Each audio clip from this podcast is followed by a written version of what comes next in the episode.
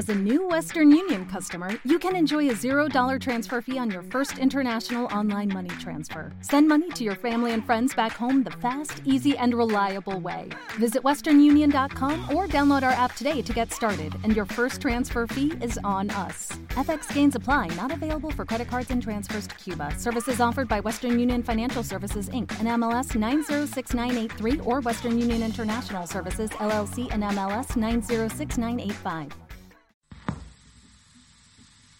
Gitana caí tú serás como la falsa moneda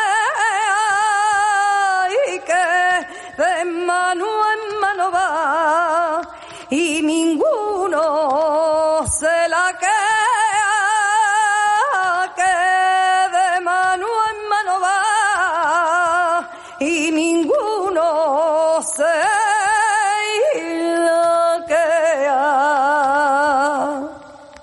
Las informaciones que hay en este podcast han sido recogidas de páginas web y noticias relacionadas que siguen disponibles en distintos periódicos y televisiones online, donde trataron las noticias de los sucesos que voy a contaros.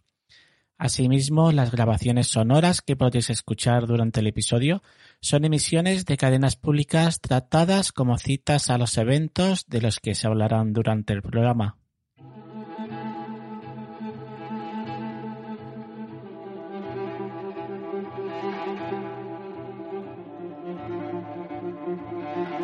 Y cuando entré en casa de mi hermana pues estaba tumbada en el suelo de la cama, había un charco de sangre en la almohada y un charco de sangre en el suelo.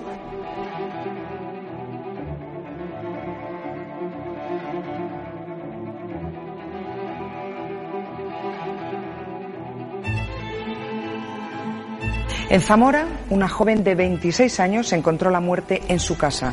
Casualmente se estaba separando. Su exmarido y el hombre con el que en la actualidad mantenía una relación figuran en una larga lista de sospechosos.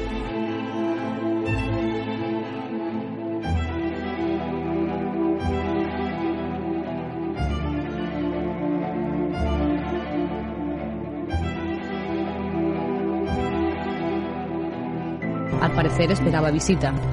Y ella lo dijo. Días antes que iban a venir unos amigos. No me olvido mira la muchacha, yo iba a comprar su muchacha de vino. Que la vimos ir al, al baño, estaba cerrado.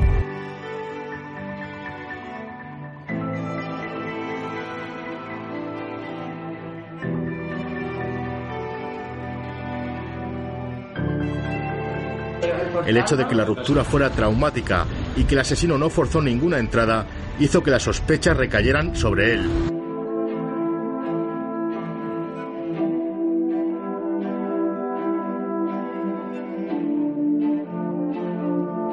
O sea, ellos mismos dicen que un 90 y de posibilidades, lo que pasa que hay, hay una prueba que no, que no coincide. Yo lo que pretendo es que, que no se olvide, ha pasado cinco años y, y parece que como que ya que, no ha pasado nada, ¿no? Todavía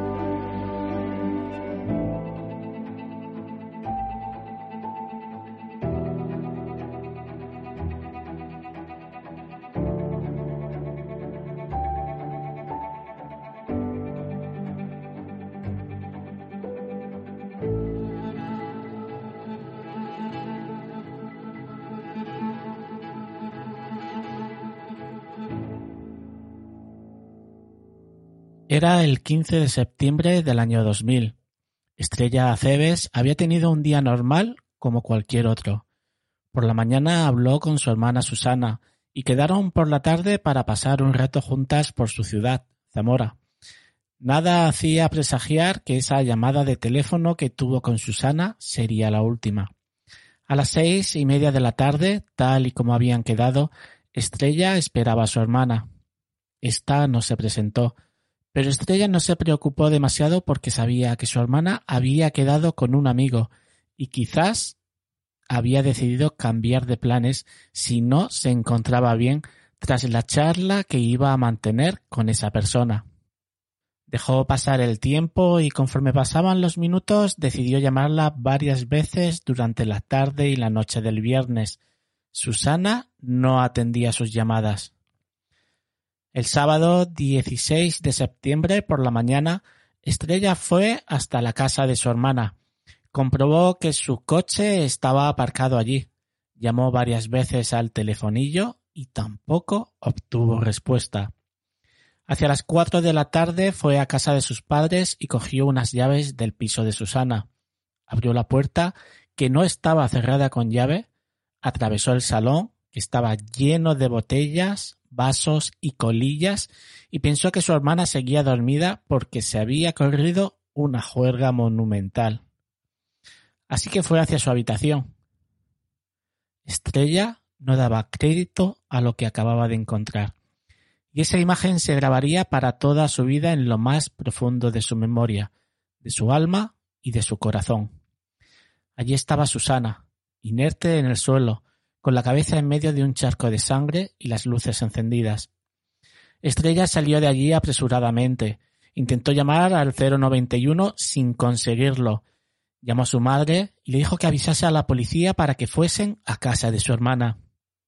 Cuando la policía llega a la escena del crimen, Comienza su inspección ocular, una inspección que siempre es fundamental para que un caso como este se pueda resolver antes de las 48 horas.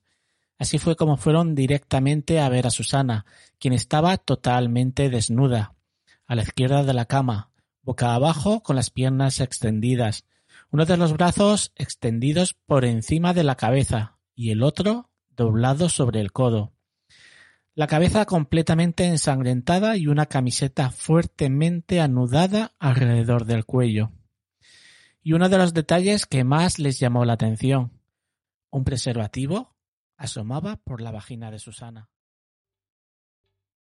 ¿Te está gustando este episodio? Hazte fan desde el botón apoyar del podcast de Nivos.